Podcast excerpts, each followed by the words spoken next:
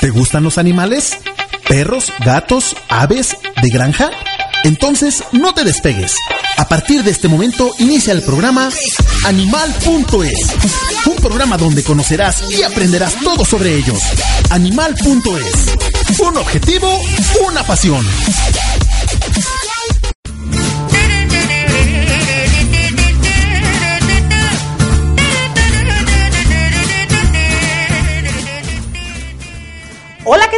Amigos? Muy buenas tardes. Muchas gracias por escucharnos, por acompañarnos, a los que nos siguen a través de las redes sociales. ¡Ay, qué padre! Ya es viernes. Viernes. Y además, para mí un viernes muy emocionante porque este fin de semana vamos a tener un evento grandotototototote donde la gente puede acudir a adoptar un perrito, adoptar un gatito. Además va a haber un montón de charlas. Por ahí va a estar nuestro invitado también el día de hoy. Vamos a tener exhibición de agility, vamos a tener exhibición de guardia y protección con nuestros amigos de Sentinel. Está bien padre. Van a llevar perros, ver cómo este es el rollo de la mordida. Sí, eh, compañeros muy profesionales ellos. Eh, en Guadalajara existen varias escuelas, varias eh, empresas y varios colegas entrenadores que tienen perros de guardia y protección excelentes. Así es. Y bueno, va a estar muy divertido. El domingo vamos a cerrar con broche de oro, con una exhibición de belleza, que son puros perritos que han sido rescatados, que muchos ya tienen hogar, otros van a buscar hogar, pero van representados por la Escuela de Estética Canina, Estudio de Belleza Canina. Entonces está padrísimo porque vas a conocer el trabajo de lo que hacen los estilistas, pero también que se puede hacer con un perrito criollo, no necesariamente de raza, Sí van perros de raza, pero algo muy interesante. Son perritos que también fueron abandonados, que también fueron rescatados. Entonces es un evento muy, muy altruista, muy padre, que, a mí me emociona. Digo, es una carga en los hombros, lo confieso, pesada, pero no lo lograría sin el equipo maravilloso de adopciones peludas, que, que al final, híjole, nunca nos dejan abajo. Y bueno, con este frillito déjame saludarte, Vero. ¿Cómo estás? ¿Cómo, estu ¿Cómo estuvo tu semana? Hola Gloria, hola a todos nuestros radioescuchas. Pues un gusto tenerlos nuevamente por acá. Gracias a los que ya se conectaron a las redes sociales, a través de Listen to My Radio, a través de los links. Ay, qué bonito, qué bonito que ya nos están acompañando cada semana. Qué emoción, de verdad. Y sí, efectivamente, como dice Gloria, el día de mañana, eh, este fin de semana va a ser un fin de semana muy emotivo. Híjole, yo he ido a pocos eventos como los que organiza toda la, Fundación Adopciones Peludas GDL, que es la responsable del evento de este fin de semana, en donde de verdad se te pone la piel chinita. Oye, adoptan uno, ponen la chicharra, todo el mundo aplaudiendo, o sea, es magia pura lo que se vive.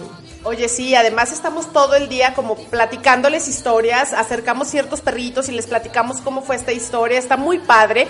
Y una de las cosas que tenemos ahorita como novedad es que les permitimos o les pedimos, mejor dicho, a las personas que nos acompañan que nos dejen un pequeño donativo, 5 pesos, 10 pesos, que sabes que luego te lo gastas en cualquier cosa que no es tan importante y al final lo que se junta lo, lo, rifamos entre los puros rescatistas que van a ir al evento. Entonces está muy padre porque ellos gastan mucho dinero sus rescates y entonces tienen esta posibilidad. Van varias marcas de croquetas, van Upec, va Diamond, van Australian Mouse, van varias. Entonces eso me encanta porque dentro del paquete es que ellos van a estar donando también ahí alimento. Entonces hay un montón de actividades, formas de trabajar.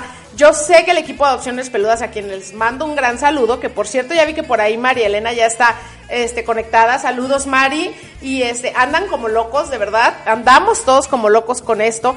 Pero bueno, ya, al rato seguimos platicando de esto. Hoy quiero enfocarme en lo que vamos a platicar, que me parece un tema sumamente importante, Vero, porque muchas veces escuchamos de esto, pero no tenemos como la, la conciencia de lo que es. Y bueno, para este tema hemos te, he invitado a una persona que es muy especial con nosotros, que siempre nos apoya en todo. Cada locura nos dice, va, yo voy, ¿no? Vámonos. Sí, y aparte es una persona súper preparada en el tema del adiestramiento y todo esto. Quiero presentarles que muchos ya lo han de conocer, Antonio Herrera de Planet Dogs. ¿Cómo Hola, están? ¿Cómo están? Muy buenas tardes. Pues aquí con todas las ganas del mundo para compartir el conocimiento. Realmente es algo que a nadie le cuesta compartir. Uh -huh. ¿sí? Muchas veces cuando nosotros estamos con alguna persona, algún cliente y nos piden, eh, independientemente al adiestramiento canino, nos piden algún tip ¿sí? de fantasía o para hacer alguna corrección sobre todo, claro. independientemente de las correcciones de conducta, muchas veces hay tips. Oye, ¿sabes que no? Tiene miedo subirse al auto, tiene miedo este, a subirse a la caja de la camioneta, o situaciones pues que se le puede presentar a la, a la persona, al dueño, al propietario de la mascota y nosotros brindamos ese apoyo. Muchas veces me dice, ¿cuánto me cobras? O sea, por brindar ese apoyo, nosotros realmente el, el dar, el, el compartir ese conocimiento, sí, este, no cuesta, no cuesta. Y realmente eh, vale más un amigo que un millón de dólares en la bolsa. Sí. Realmente nos sentimos muy contentos porque muchos de los de las personas con las que hemos trabajado ellos mismos nos recomiendan con amigos. ¿sí? No, y, y me consta todo esto que dices, porque de pronto, por ejemplo, ahorita nos vas a platicar de tu participación en el evento este fin de semana, pero de pronto tú vas a hacer una exhibición o alguna charla y ya sabes, ¿no? Termina la charla y todo el mundo se abalanza sobre Antonio. Oye, es que yo tengo este problema. Sí. Y él y Dani, y por cierto, un saludo a. Dani, que no Dani. pudo venir, te extrañamos, Dani, pero ellos dos están siempre al servicio de la gente. Oye, tengo, como dices tú, tengo un problema con mi perro en este sentido, mira, hazle así, hazle asado, te recomiendo, te sugiero, ¿sale? Así es, eh, realmente muchas veces eh, son situaciones que son fuertes, eh, inclusive pues nos han llegado a preguntar personas en los eventos, personas que no son meramente clientes de nosotros, pero que se acercan con esa inquietud de resolver algún problema con su mascota y muchas veces son perros de bastante potencia, perros agresivos, tanto con personas, con otros perros, con niños, con ancianitos, con X eh, situación, eh, con el entorno. Claro. Y nosotros de alguna manera les podemos apoyar para poder ellos tener un poco más de control sobre la mascota. Obviamente en algunos casos sí es muy importante, independiente del adiestramiento, eh, canalizarlos a ejercicios de socialización, eh, a ejercicios de mejorar su conducta y sobre todo pues para que sea menos hostil el entorno para ellos. Si se busca Claro. esta parte. Entonces, el compartir el conocimiento, reitero, no le cuesta a nadie.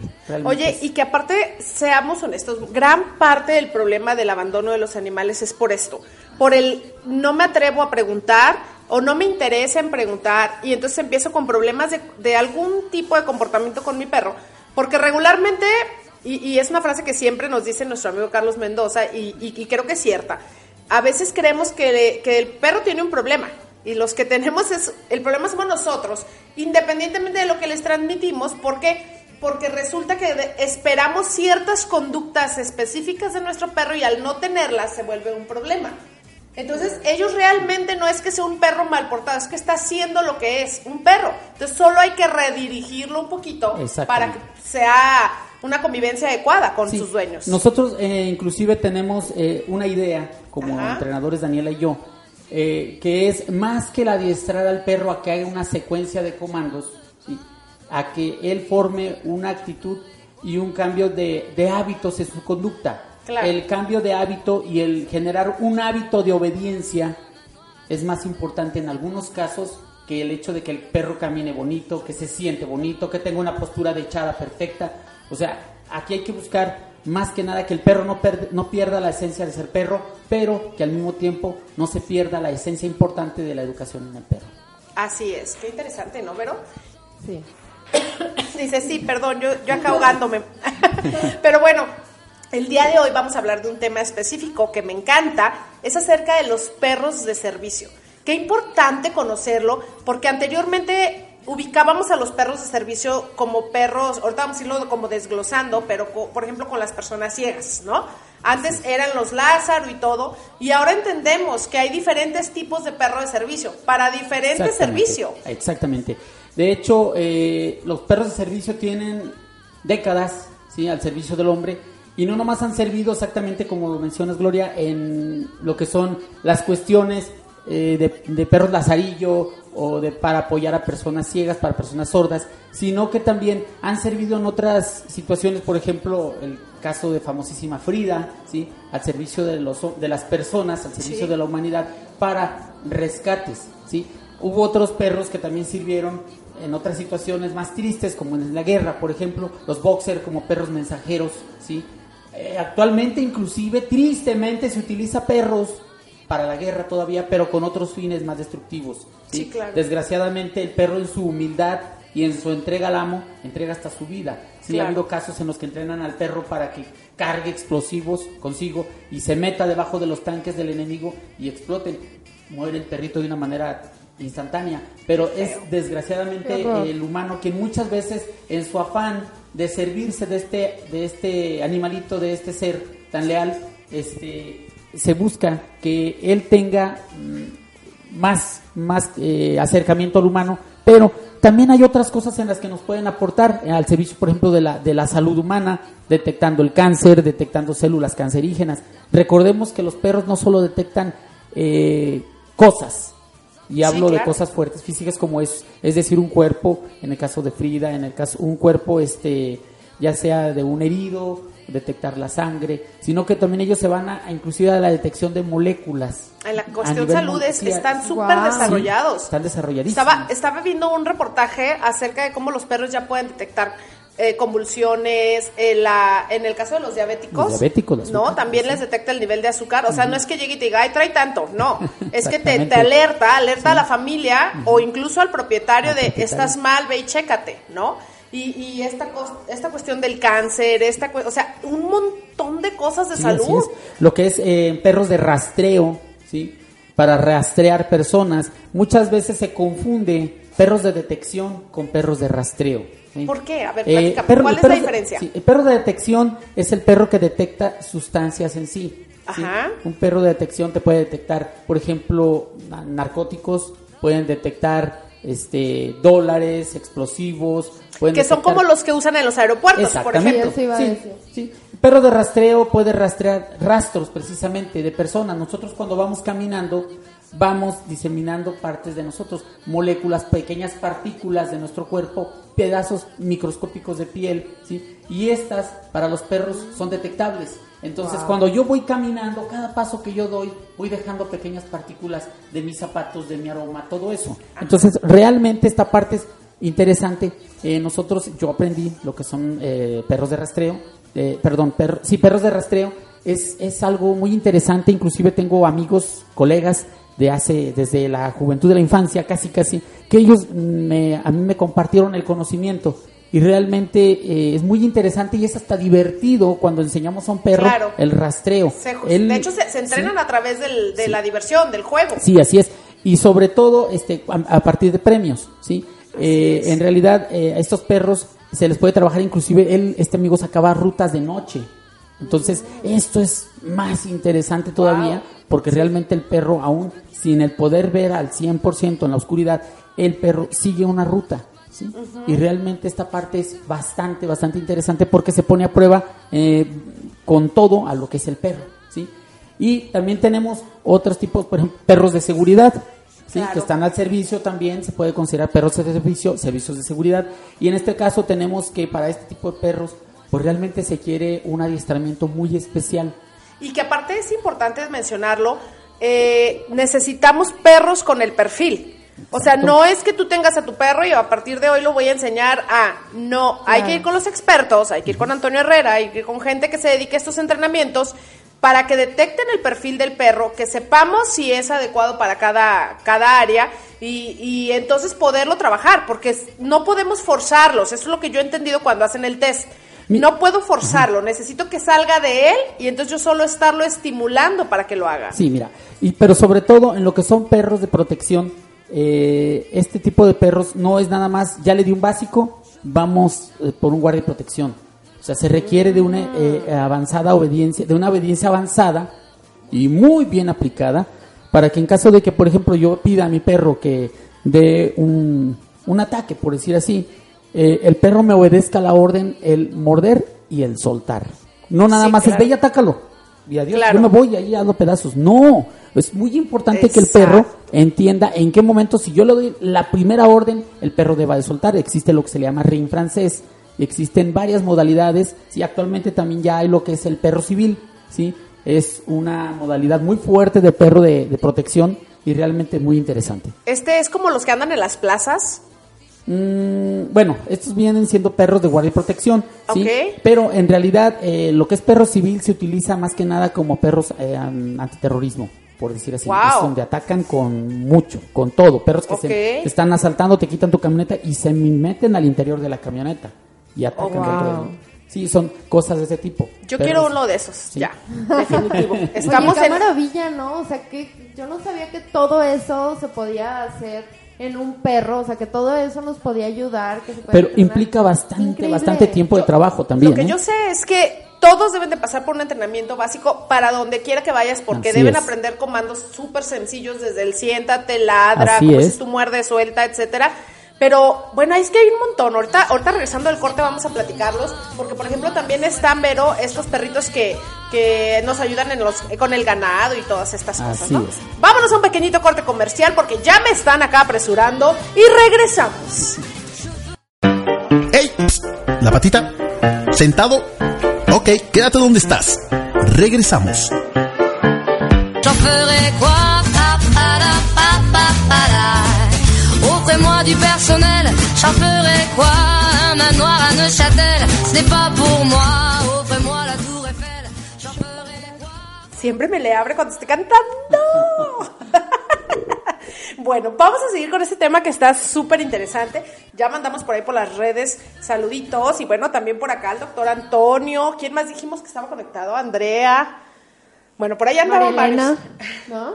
¿Quién? María Elena. Así, saluditos para todos. Y bueno, estábamos hablando de esto, y fíjate que yo investigando en, en el tema, me encontré con un dato muy interesante que decía que los perros de servicio nacieron en 1920 en Alemania después de la guerra mundial, porque muchos veteranos que perdieron la vista, este, además del trastorno y todo este rollo que tienen después de la guerra, eh, pues necesitaban rehacer su vida y lo encontraron de una manera favorable a través de los perros. Sí, realmente lo que son perros de compañía también se consideran perros de servicio, ¿sí? Esta parte sí es también interesante porque los perros de compañía aquí hay que tener muy en cuenta realmente qué perro se va a escoger para compañía. Muchas veces escogen perros pequeños, ¿sí? Para las personas ya mayores de edad, porque pues una persona adulta mayor pues no puede tener como perro de compañía perros de mucha potencia, fuertes o que jalen, hagan mucha tracción, sino más bien perros pequeños que ellos los puedan controlar. Pero realmente eh, ayuda mucho un perro Claro. de compañía a una persona que sufre de soledad. O por ejemplo, yo, yo luego busco acomodar perritos, aunque sean grandes, pero que ya son de edad avanzada, ya están ancianitos, y entonces le hacen muy buena compañía a, otra, Estos a un humano anciano. Exactamente. Caminan al mismo pasito. O Qué sea, interesante, sí, ¿no? Sí, se tienden a ver la tele juntos. Está, Sí, Oye, los ¿pasará perros lo mismo con los cachorros? Perdón. ¿Pasará lo mismo con los cachorros que se lleven muy bien con los niños o no? No todos. Ahí sí cambia, ahí sí cambia porque hay perros que son muy intolerantes al juego brusco o hay cual, hay quienes son muy bruscos y entonces lo acercas a un bebé que es todo tierno. Ahí sí vamos más a la personalidad de los niños. Así es. Y sobre todo, eh, sí, esta parte. ¿Por qué? Porque muchas veces el niño, más que ver al perro como una, como una mascota, como un animalito, como una compañía, lo ven como un juguete.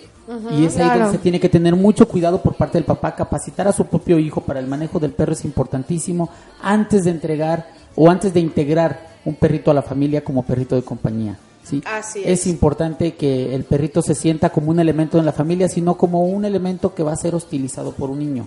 Y esta parte realmente es muy triste y es muy real y es muy común que a veces el niño vea al perrito como un juguete y también lo maltrate, desgraciadamente. ¿sí? Así es. También eh, dentro de lo que son los perros de servicio, los perros que son de terapia.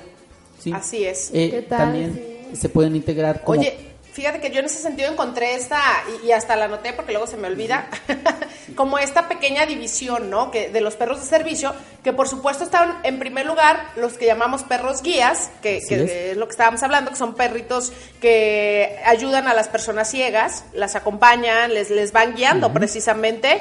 Tenemos O perros ejemplo, los- lazarillos, ¿no? También se llaman. Perros así. lazarillos, Lazarillos, así es, pero también existen, y fíjate, esta yo nunca lo- me había puesto a pensar, perdón, entre, en todo el tiempo que tengo trabajando con animales, en los perros que les llaman perros escucha, que son los perros para las personas sordas. Órale. Eso está muy interesante Sí. también. También eh, a mí me ha tocado trabajar inclusive perros sordos.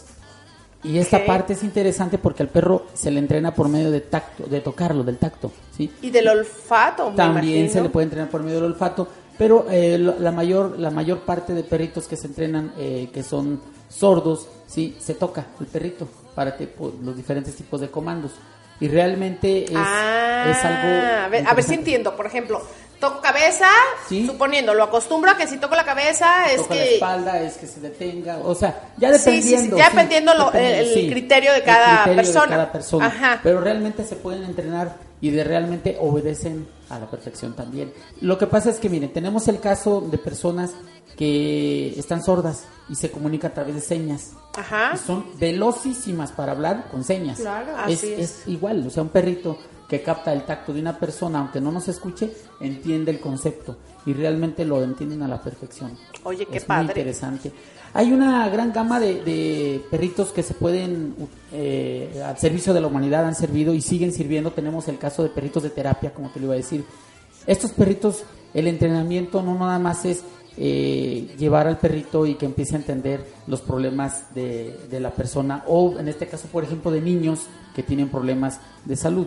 ¿Sí? Eh, son perros que tienen que ser altamente tolerantes a ser tocados. Por ejemplo, en el caso de niños eh, con problema cerebral eh, o, niños con síndrome de Down o niños eh, con... Y que aparte que no sean perros toscos, Sí, por ejemplo, sí. porque pueden llegar, como ahorita que lo dices tú, pueden llegar a, a lastimar a un niño que, por Exacto. ejemplo, no tiene movilidad en su cuerpo, y entonces tú llegas y le acercas el perro, y el perro regularmente lo que hace es ir y postrarse junto a ellos o sobre de ellos, no jugar, no aventarlo. Tenemos no- caso de los perritos que son llevados a terapia para niños con autismo. Eso. ¿sí? Ajá. Eh, con, platicando con colegas, eh, me han comentado ellos de casos.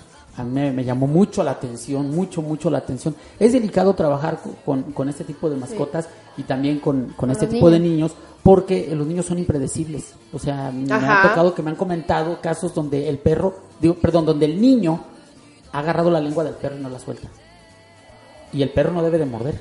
O sea, el perro debe de tolerar este- esta, esta parte donde le puede ser bastante incómodo y que el niño no suelta.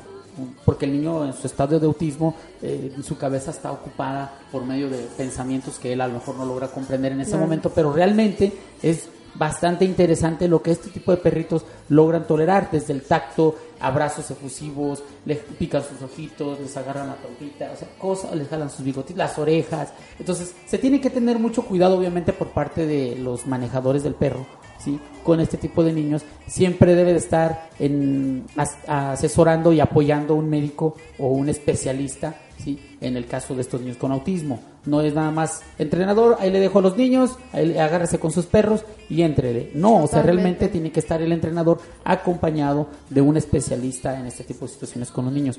Pero realmente es bastante interesante. Mm, En algunos de los grupos en los que yo he estado, los compañeros han hecho trabajos eh, de apoyo a este tipo de niños y realmente Oye, como, como ahorita me acordé pues de nuestros amigos del Club Patitas Canino, que la verdad es que hacen una estupenda labor con, con este rollo de los perros de terapia. Sí, es muy interesante y realmente ayuda el que un niño de estos tenga contacto con un perro donde el niño pueda tocar, pueda apreciar la belleza de estos animalitos, donde lo pueda abrazar, ¿sí? y que ambos eh, reciban, intercambien ese tipo de energía de amor. Realmente es bastante interesante cómo este tipo de mascotas puede ayudar a un niño. Y yo creo que incluso hasta ayudarlos a socializar, ¿no? O sea, Exacto. los niños autistas, al Sí. que, oye, no pasa nada, mira, ahí va el perrito, me imagino. Sí, Fíjate, estaba viendo, no sé si están, si han visto por ahí la, la serie de Netflix que sacó de, de Amigos Caninos, me parece que se llama. Está padrísima, llevo apenas pocos capítulos, pero me llamó mucho la atención el primer capítulo donde habla de una niña que sufre convulsiones, ¿no? Ok. Y entonces, es, eh, están durante un año, se postulan, este, les hacen un test para ver las necesidades de cada familia. Se llega el año, entonces ya todos los que eran cachorros ya están adiestrados, ya fueron eh, orientados hacia la necesidad de cada familia. Juntan a todas las familias y les hacen un entrenamiento por 12 días. Eso está muy padre. Y entonces les explican primero, los primeros días ya sabes, la parte teórica, por qué lo quieres, para qué. Aunque ellos ya tienen el estudio, necesitan saberlo de las familias. Y durante todo este proceso de entrenamiento tienen ya el perro junto, porque tienen que crear este lazo con, con la persona que van a cuidar. Se me hizo muy interesante cómo uno de los requisitos es, si tú eres el niño que necesita al perro, eres el único autorizado en casa para alimentarlo y para premiarlo, porque no debemos de confundir al perro y porque el día de mañana puede estar en una, en una situación de, de ayuda el, el- el niño o el humano al que van a apoyar y como están acostumbrados a que llega el hermanito y le da de comer, pierden la concentración. Entonces les dan como unas bases súper firmes. Me encantó, véanlo, amigos caninos No, por está muy Netflix. interesante. Está muy interesante porque empiezas a, a pescar como muchos tips de claro, obvio. Lo ideal es que solo el niño con la necesidad lo alimente, lo premie, etcétera, para que él que- haga ese vínculo tan fuerte con, con la persona que lo necesita. Así es. Y de hecho, ahorita que dices ese vínculo, eh, eh, también hay un trabajo cambiando de, de- de género canino, eh, lo que son los perros de rescate, vamos, como lo decíamos hace rato con Frida, por ejemplo. Entrenar Que yo este tipo de conocí a Frida Todos en quieren, vivo. ¿verdad?, tener un perro como Frida. Realmente entrenar este tipo de perros lleva un trabajo increíble.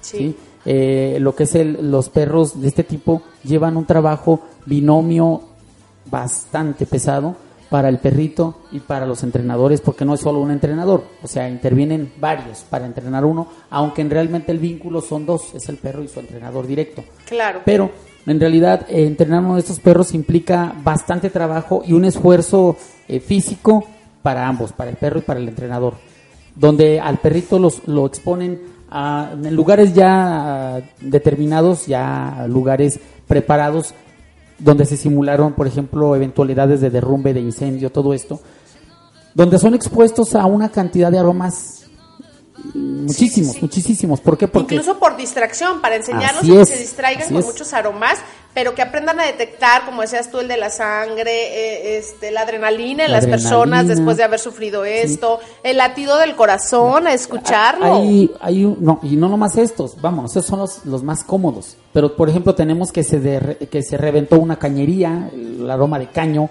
el aroma de la popó. Inclusive el entrenador, al entrenador se le puede embarrar. ¿Sí? Claro. Eh, este tipo de aromas, Sí, sí, sí. Para, que, para que el perro detecte entre varios aromas el que busca. El que se le busca. el, el importante, ¿sí? Entonces, eh, realmente es un trabajo muy fuerte que se realiza, se trabaja de noche también con estos perritos, se trabaja por varias horas, aunque hay que dejarlos descansar. Sí, claro. Eh, se ve mucho lo que son los, los, los perritos con sus gogles, ¿sí? Colocados. Y a mucha gente me ha dicho, oye, ¿cuánto cuesta entrenar un perro de estos? Pues es que más que el costo es el trabajo que lleva. El tiempo. El tiempo, los años. Y vamos, no todos los perros a veces se disponen a este tipo de entrenamiento. Así es. ¿sí? Y se habla también de que, por ejemplo, el tipo de gafas que ellos usan de protección, se puede decir que en ciertos modos no todos los perros, eh, que independientemente que los toleren, eh, se habla, yo tuve el conocimiento con algún, alguna de esas personas, uno de esos entrenadores que comentaba que se tenía la idea de que este tipo de goles también podía interferir en la recepción de los aromas, ¿sí? Ahí sí no tengo ese conocimiento qué tan, qué tanto sea lo que pueda interferir, pero realmente eh, de que son necesarios que los traigan porque muchas veces hay eh, caídas de pequeños escombros y le puede lastimar un ojo a los perritos o algún pico, algún alambre, algo Claro. que siempre sale de entre los escombros. Entonces realmente es importante que el perro también se busque su integridad.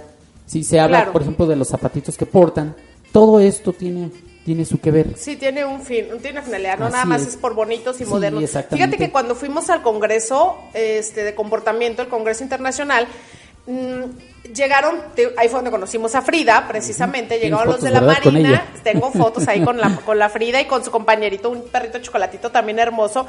Y bueno, iban los de la Marina y nos estuvieron explicando cómo es este tipo de entrenamientos, pero me llamó mucho la atención, fíjate, que, que ya cuando estaban ellos como aterrizando, se levanta una de las organizadoras y les dice, bueno, yo quiero platicarles una historia. Y nos empiezan a contar una historia magnífica, eh, eh, donde una persona, por hobby, sin saber obviamente lo que pasaría, comenzó a entrenar a su perra para detección de humanos.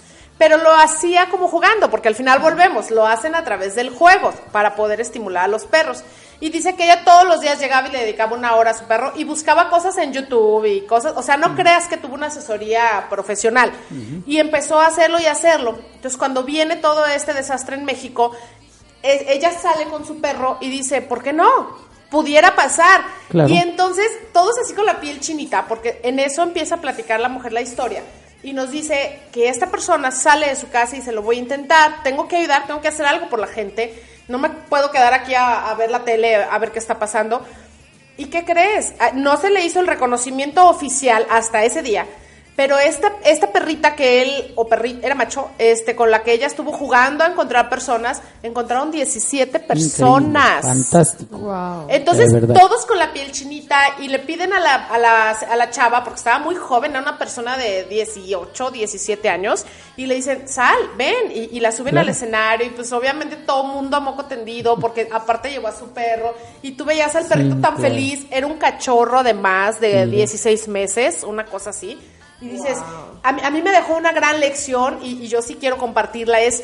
¿Por qué no? ¿Por Claro, qué no aprendemos claro. este tipo de cosas? Claro. No sabemos cuándo se pueden necesitar. Así es. O sea, no solo es el perro para el ciego, para el sordo, no. Hay desastres que requieren el apoyo de nuestros amigos de cuatro patitas. Claro, totalmente de acuerdo. Y no nomás puede haber sismos, también en México ha habido casos de tsunamis. Así es. ¿sí? Y este trabajo es muy fuerte también para un perro detectar en situaciones de tsunami o de inundación, ¿sí? porque se borran muchas veces los rastros. Eh, también los perritos aprenden a trabajar en esas condiciones. Ay, bueno, este diario nos vamos en la mejor parte, la más emocionante. Vámonos a un pequeñito corte comercial y seguimos aquí. Estamos hablando de perros de servicio a través de Al Aire GDL en su programa Animal.es. ¡Ey! La patita. ¿Sentado? Ok, quédate donde estás. Regresamos.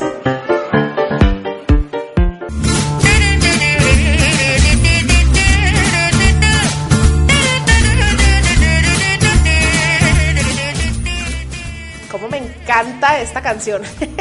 Hoy nos estaba etiquetando Andrea en, en un video que hizo esta chava, esta francesa. Está muy padre, fíjate, habla mucho como de no necesitamos dinero y carros y joyas y nada. O sea, necesitamos ser felices, libres, ¿no? La felicidad está en uno.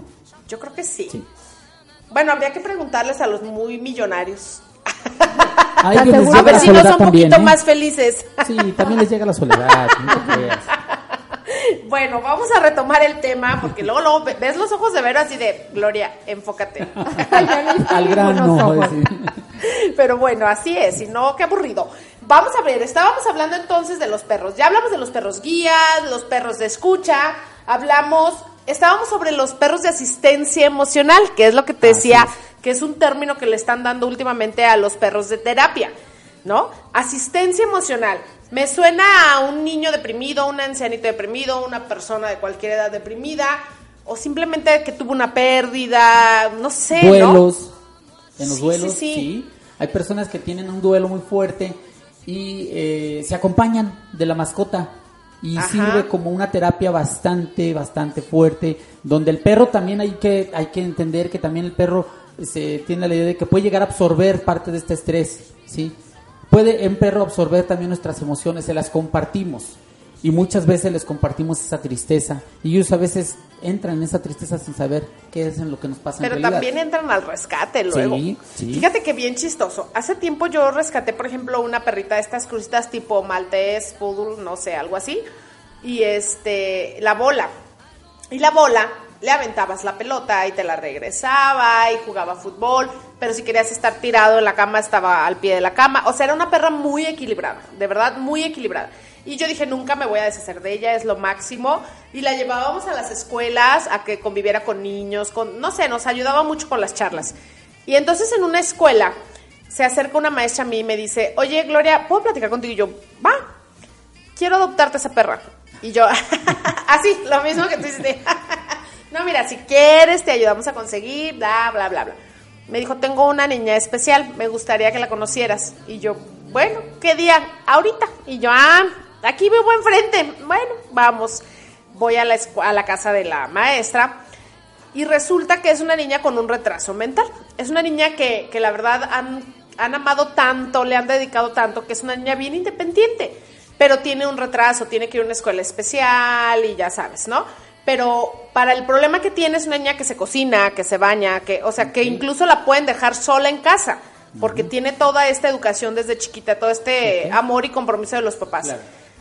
Entonces llego yo con la perra y la perra se le abalanza, así literal, se le abalanza y la empieza a llenar de besos. Y la niña empieza a llorar y yo, no, por favor, no me hagan esto. O sea, mira, necesito ver qué problema tiene tu, tu hija. Incluso le hablé de mi amiga Gloria Cepeda de Patitas de Ayuda. Le dije, mira, ella tiene así asado, ella nos puede recomendar cuál es el perro. Y, y la niña me decía, este es mi perro. Por favor, este es mi perro. Y yo, no, mira, vamos viendo cuáles son tus necesidades, porque pues ella es, no está tan bonita y ¿no? Pues bueno, me convencieron y la dejé. Le dije, te la voy a prestar mientras yo investigo qué onda con un perrito para ti. Muy bien. Me empieza a mandar videos la niña y todo el asunto. Digo, era una niña de 17 años, que su mente era una niña de 7 años, vamos a decir. La perra feliz, la perra empezó por sí sola a ladrarle a la mamá cuando la niña estaba convulsionando. Empezó por sí sola, o sea, Sí. te lo juro que se me escalofriaba el cuerpo cuando, cada que me mandaba un video y me explicaban y yo decía, es que no es posible. O sea, no es una perra entrenada, no es una perra nada, hizo un clic. Entonces, sí me costó trabajo como esta parte de hacerme el coco wash, ¿no? De, de entender que solo fui un intermedio para llegar a esta niña.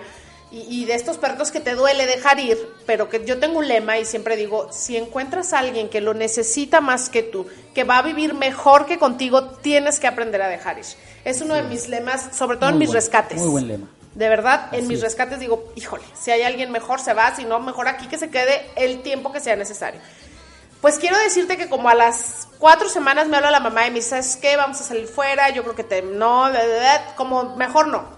Me la traigo a la perra, le dije, ¿sabes qué? No hay problema, mi perra aquí tiene casa siempre. Voy por ella, yo hasta enojada, porque dije, oye, todo el pancho que me hicieron para que se la entregara.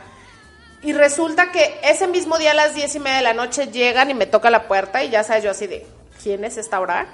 Abrimos la puerta y era la niña a moco tendido peleando a la mamá. ¿Cómo me puedes separar de lo que más quiero en la vida? Y que me impactó mucho. ¿Y-. ¿Y, por qué se los platico? Porque este es un tipo de perro de asistencia emocional que aunque no había sido entrenado, entendía su, su función. Totalmente. Alguien no la quiso, alguien la tiró y la abandonó porque era una perra muy calmada, equilibrada, supongo. No sé, no desconozco. Pero cómo, cómo en la vida de ellos también van pasando por procesos y al final tienen que llegar a alguien.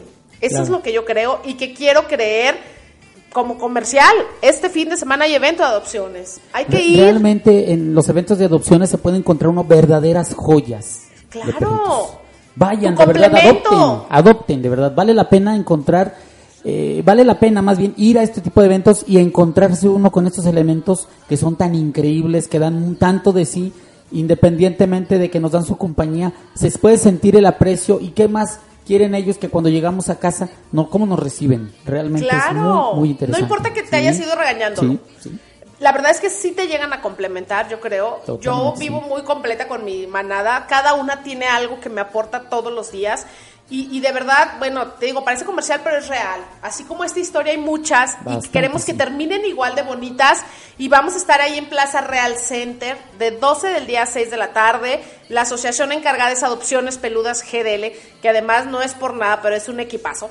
Realmente lo es. No, realmente sí lo es. No, de verdad creo que lo son. Entonces, bueno, vamos a encontrar nuestro, a nuestro complemento en este fin de semana, este, este fin de semana, ya lo dije dos veces. Sí. Ok, Mañana. muy bien. Oye, pero ya nada más para cerrar un poquito con esto, eh, a mí lo que me deja todo este comentario es que a final de cuentas, pues los perritos siempre son terapia para quien sea que los tenga, ¿no? O sea, no necesitan un entrenamiento especial. Entiendo que hay perros entrenados para un objetivo, pero sí o sí, el hecho de tener una mascota, tienes una terapia, tienes un terapeuta Claro. todo el tiempo. ¿no? Totalmente.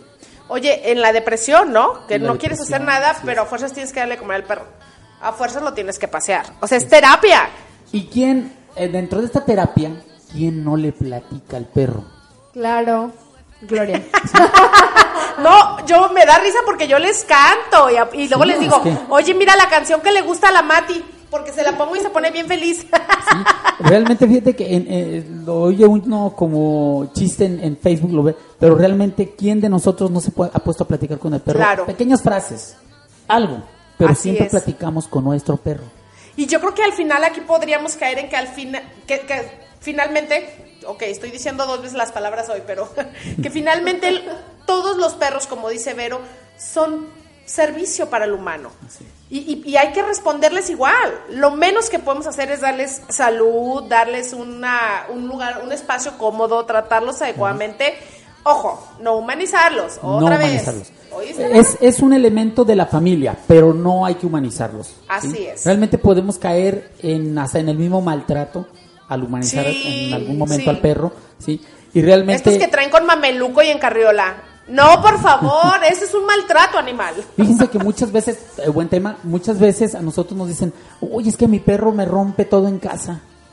Este, no tolera niños, no tolera nada. A ver, vamos a ver al perro. Con el perro acá arriba. O sea, no lo traes acá abajito, sino acá arriba. Les digo a las personas, baje al perro, baje lo que haga, decía un amigo que es, es veterinario, decía, deje lo que haga tierra para que descargue esa energía, que pise con sus cuatro patitas suelo. Y realmente esta parte es cierto, de hay que hacerlos que camine. No, es que me lo van a agredir otros perros. No, porque por eso usted lo protege. Recordemos que nosotros no podemos controlar el entorno, pero sí podemos controlar a nuestra mascota. Oye, qué interesante frase. Me gustó. Entonces, bueno, vamos a hablar de estos perros. Hablábamos, perdón, de los perros de, de- de asistencia emocional en los ancianitos. A mí me encanta ver que van grupos de perritos de terapia a visitar ancianos. Oye, pobre gente, de verdad, qué, miedo verlo desde ese punto de vista, llegar a esta edad en la que termines en un asilo. Yo entiendo que muchas veces la necesidad de la familia no siempre es maldad, a veces es una necesidad, realmente tienen que trabajar, tienen que hacer vida, pero bueno, ellos luego entran como en esta depresión porque los sacas de su entorno y, y ves el cambio cuando llegan los perritos con ellos, o cuando les llevas niños, o cuando llevas niños y perros. Sí. O sea, Fíjate que sí es una excelente revive. combinación, sí. Es por ello que muchas veces, eh, muchos de los papás, sí, o de nuestros papás, bueno, yo que ya soy grande y que tengo hijos, requieren mucho a los nietos, sí.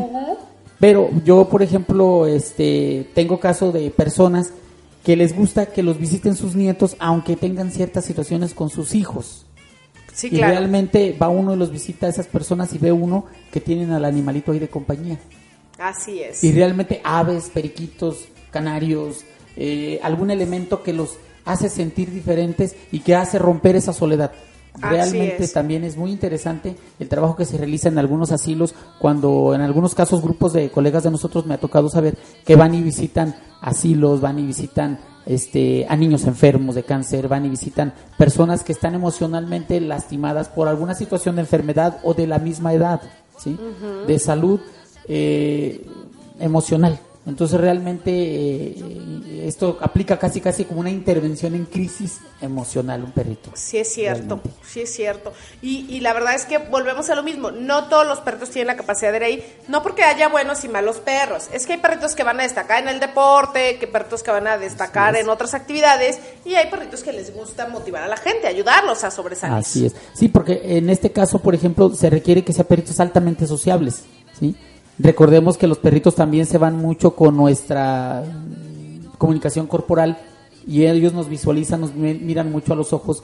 Y muchas veces se puede tener la idea de que hay viejitos gruñones, cuando en realidad un perrito debe de saber interpretar lo que esta persona transmite. Y muchas veces ellos mm, independientemente de que en algún momento fueron personas que con cierta actitud este con cierta neurosis pueden llegar a ser también personas que ya en cierto momento requieren la compañía no solo de personas sino también de un animalito. Y ellos hacen ese cambio al momento de que sienten o tocan o perciben una mascota cerca. Ellos sienten esa ternura nuevamente algo que a lo mejor dejaron de sentir hace tiempo. Y es importante darles esa oportunidad. Oye, Antonio, y a mí me gustaría también que nos platicaras, en tu experiencia, qué tipo de raza es más propensa a funcionar para qué tipo de servicios. Ok Como algunos ejemplos. no Sí, sé. tenemos por ejemplo el caso de lo que es el labrador. Es un perro de los más completos, se encuentra en el séptimo lugar en el ranking eh, de perros en este sentido, porque se les considera inclusive perros acuáticos, sí, porque estos se utilizan para rescate en mar abierto, los lanzan desde helicópteros para rescatar personas, eh, inclusive se utilizan también como perros lazarillos. Estos perros no nada más es, oye, tengo un perro de ocho meses, entrénamelo para que guíe a una persona que no ve. No, son seleccionados desde que, Que ni siquiera cualquier labrador. Exactamente, O sea, de una camada de nueve, de ocho, diez, eh, solo se Uno. selecciona uno. Y los expertos en selección canina son unas personas con un conocimiento increíble. Realmente de ahí también tenemos que son perros que detectan precisamente aromas, eh, los perros que inclusive, han- el, el caso de Frida, ¿sí? Tenemos también perros que dan servicio para la detección de narcóticos, ¿sí? Y perros que, pues de asistencia en muchos sentidos, tenemos una, es, para mí es uno de los perros más completos en ese sentido.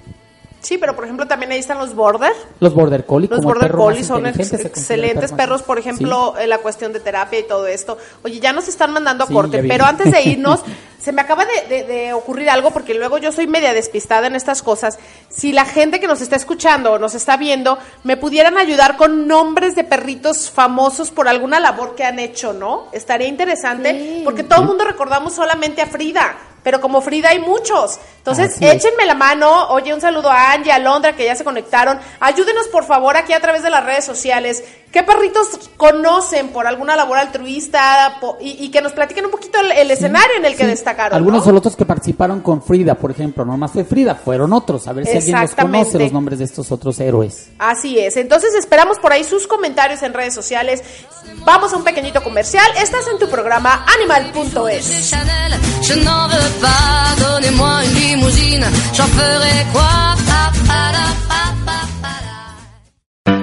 ¡Ey! La patita. ¿Sentado? Ok, quédate donde estás.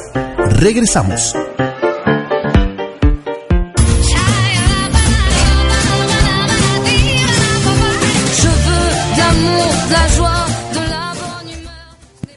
Está, ahí está, ahí está. Sí alcancé a llegar. es que... A para- llegar. A llegar. Lo dije rápido, perdón. Es que han de saber los que nos escuchan en el radio que cuando estamos en corte, pues nos vamos aquí atrás de cámara y todo, y ahí estamos charloteando, y de pronto empieza a ver, cinco, cuatro, tres, y córrele. Sí. Yo mejor no me muevo. Aquí. No. Yo sentadito me veo más bonito. Oye, bueno, entonces estamos hablando de los perritos de asistencia emocional. Y ay, todavía nadie nos escribe perritos o nombres de perros famosos, ¿no? Por, por algún algo heroico, no sé, cosas así. Pues te digo, tenemos el caso de Laika, eh, la primera perrita o el primer eh, de los primeros seres vivos que fueron al espacio, ¿sí?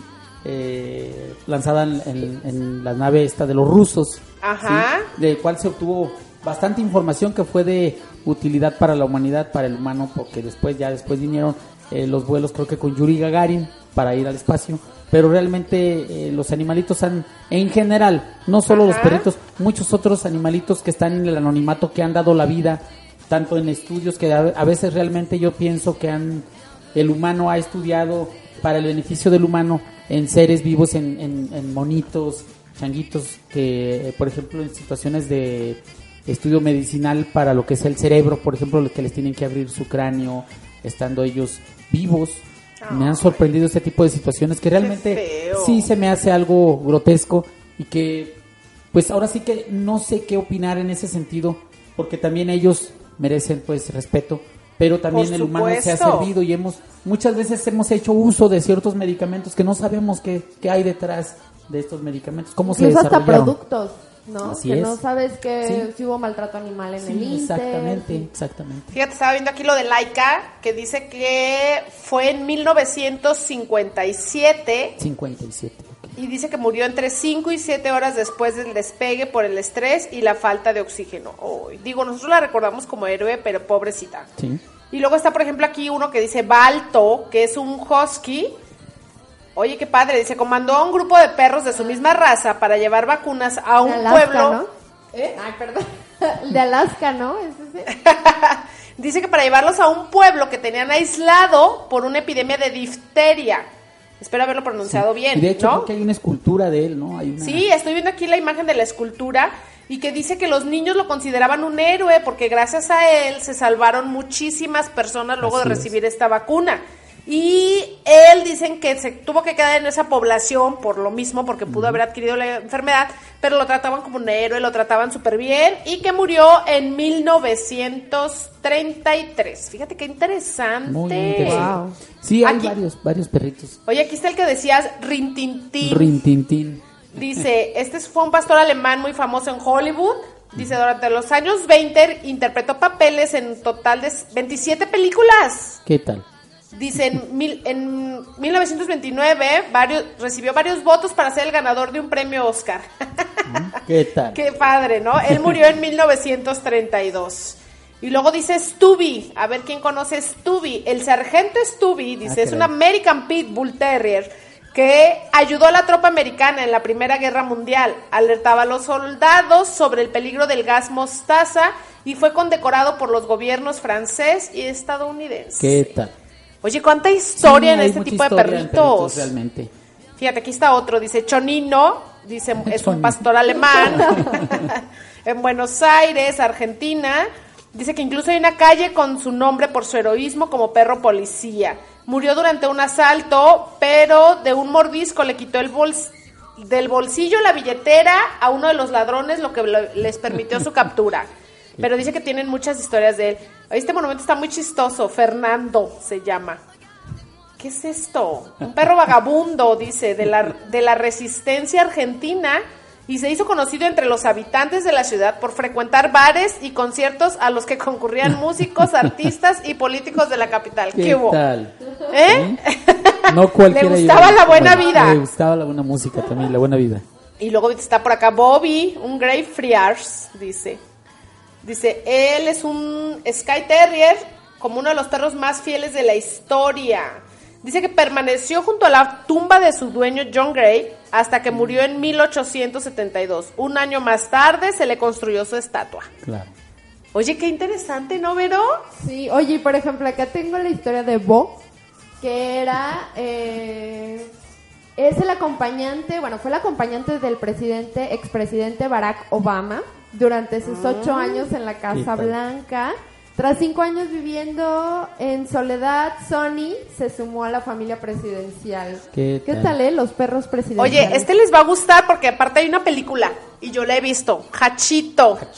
Sí. ¿Se has escuchado hablar? Sí, claro, claro. Que también es un perro que estuvo esperando a su amo, que, que lo abandonó en una estación Así de tren o una cosa así. Sí, una- una y, y estuvo tren. 10 años en la estación Shibuya en Japón, a pesar de que él estaba ya muerto. Porque dicen que el dueño no regresó porque murió en su viaje. Entonces él se quedó en la estación del tren 10 años. Ay, mi Sí. vida. Mi marido no sé si me esperaría tanto si no vuelvo. hay, uno- hay un Lassie también, ¿no? Lassie. Pero, ¿él qué era o qué? Era un perro de una película.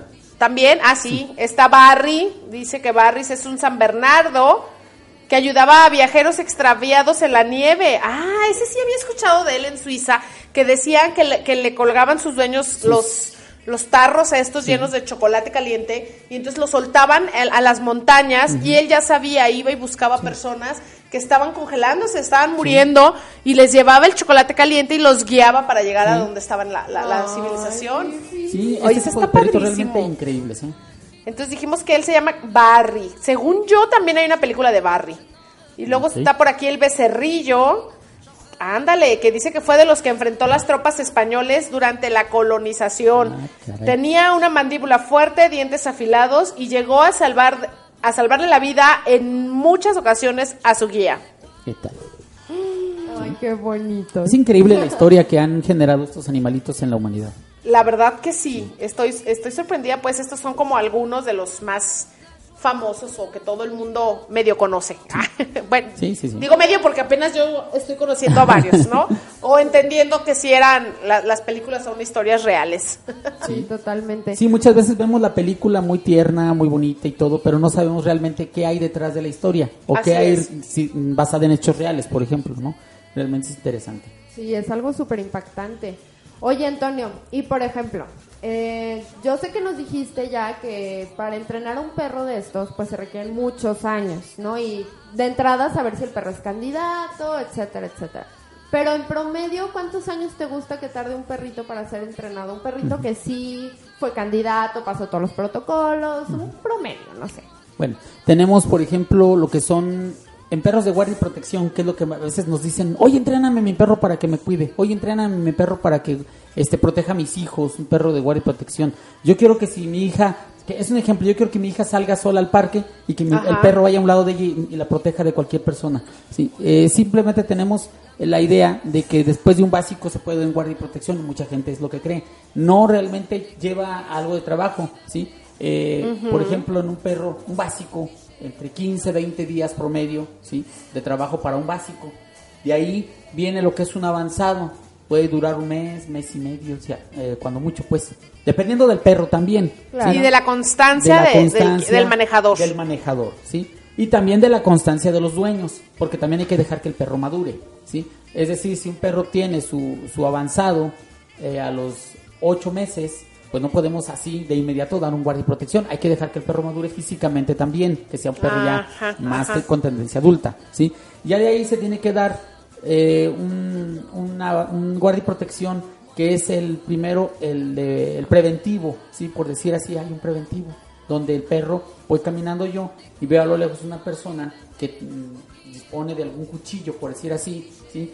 Y eh, me quiere, eh, veo que quiere atacarme o quiere asaltar, entonces el perro empieza a ladrar, ¿sí? A, preven- a, a hacer un ladrido preventivo, ¿sí?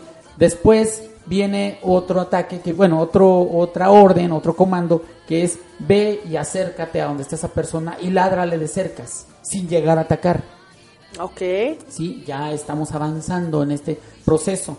ok. Y finalmente el de muerde, el de atacar. Yo le doy directamente la orden de que ataque, el perro vaya a atacar a distancia, ¿sí?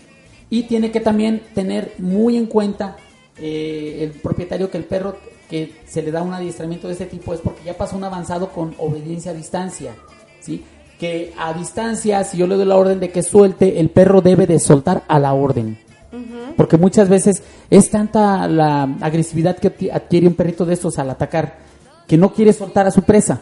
Entonces realmente esto puede tornarse hasta peligroso. No se Claro. trata de que nosotros lleguemos a inclusive a casi a matar a una persona o a un atacante, eh, a, una, a una persona agresiva, a un asaltante eh, por medio de un perro, sino que lo alejemos, que es O sea, lo el- principal. El, objetivo podría ser alejar y después inmovilizar, por ejemplo. También, ¿sí? O ¿No? inmovilizar, ¿sí? Simplemente inmovilizar, ¿sí? Que la autoridad competente se haga cargo de la situación, pero no está en nosotros en ejecutar la justicia.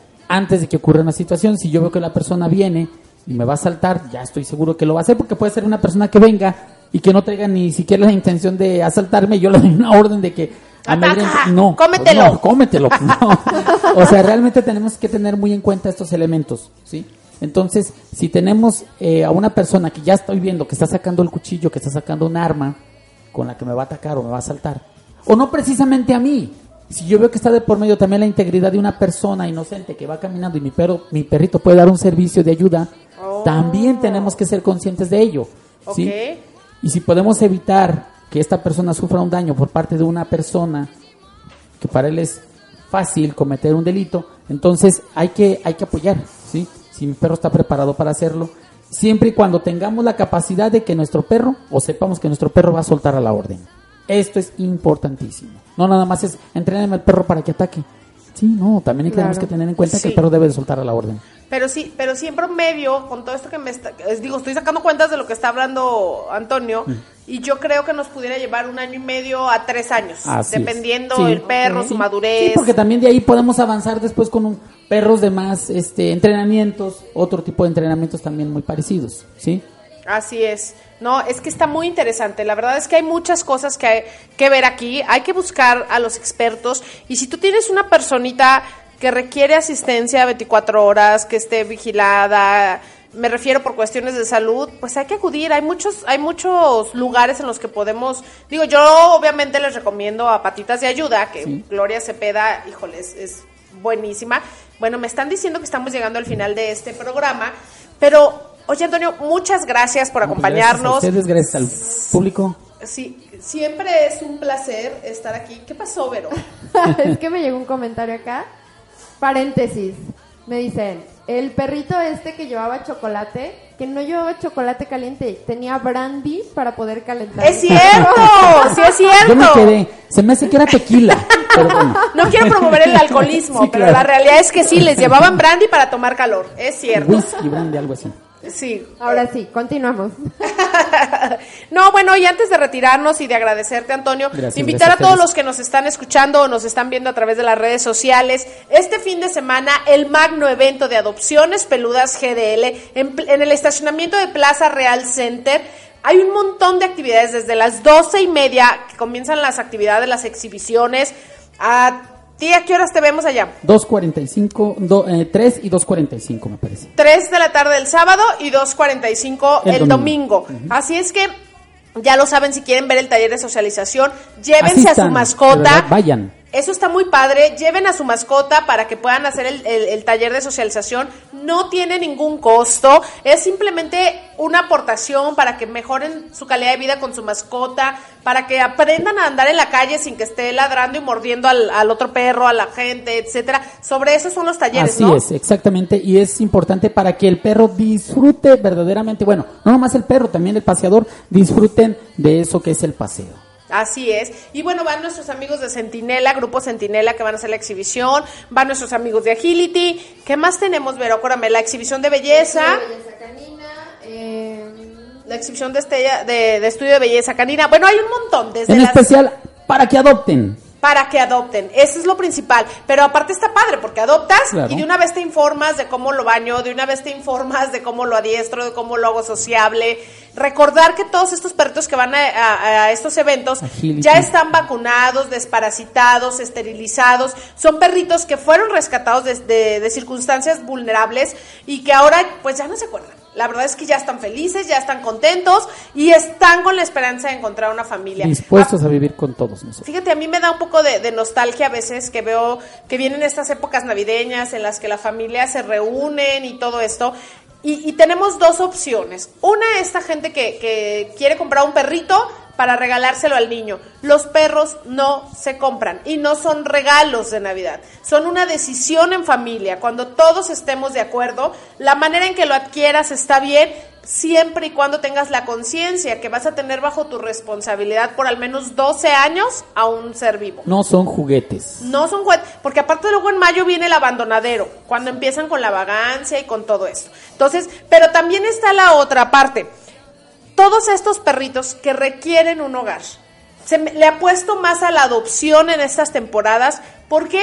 Porque definitivamente la adopción se hace siempre de manera responsable, porque no buscamos un protocolo de belleza ni nada. Buscamos un perro o un gato que se aproxime a nuestra vida. Si soy una persona activa, si soy una persona que no me gusta la actividad física, que prefiero leer, que, ¿qué tipo de perrito requiero? Independientemente si es grande, chico, mediano. Luego te dicen, no, no se te pasa. Quiero un perrito chiquito porque no tengo espacio. A veces son como el demonio de Tasmania Sí, así de es. activos. Entonces necesitamos un perrito en realidad, si tienes un espacio chico, que sea un perro calmado, que sepa estar en calma mientras tú sales a hacer tus actividades y todo esto, ¿no? Es. Oye, también agradecer a la revista Narices, que la verdad nos está dando un apoyo increíble para este evento. Lisette González, Alejandro, muchas gracias, porque bueno, ah, gracias a ellos vamos a llevar un montón de ponentes también muy interesantes. Antonio, ¿algo que quieras agregar para la gente? Sí, realmente es importante, no compren, adopten. Realmente vale la pena, hay excelentes joyas de perros que pueden ser parte de la familia. Y que adopten este fin de semana. Así Pero, es. Totalmente. Bueno, pues a mí nada me queda más que agradecerles a Antonio principalmente a por acompañarnos este día, a todos los que nos estuvieron escuchando. Les recuerdo que si les gustó este programa pueden recomendarlo en el podcast a través de iTunes, de iBox, de YouTube. Si les gusta también pónganos nuestras cinco estrellitas para que lleguemos a más gente, que el objetivo de esto es estar educando, ¿no? Estar informando, que haya más conciencia sobre la importancia de los animalitos, los eventos, todo lo que se promueve por lo menos aquí en Guadalajara. Sabemos que nos escuchan también en otros países. Saluditos y gracias a todos los que nos escuchan.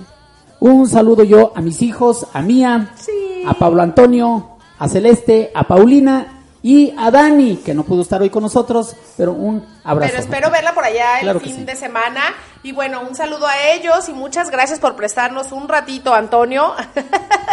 y bueno, eso fue todo de nuestra parte. Yo soy Gloria Belén. Un placer, como cada viernes, estar aquí con ustedes. No se pierdan nuestro siguiente programa el próximo viernes a las cuatro y media de la tarde a través de Al Aire GDL en tu programa animal.es.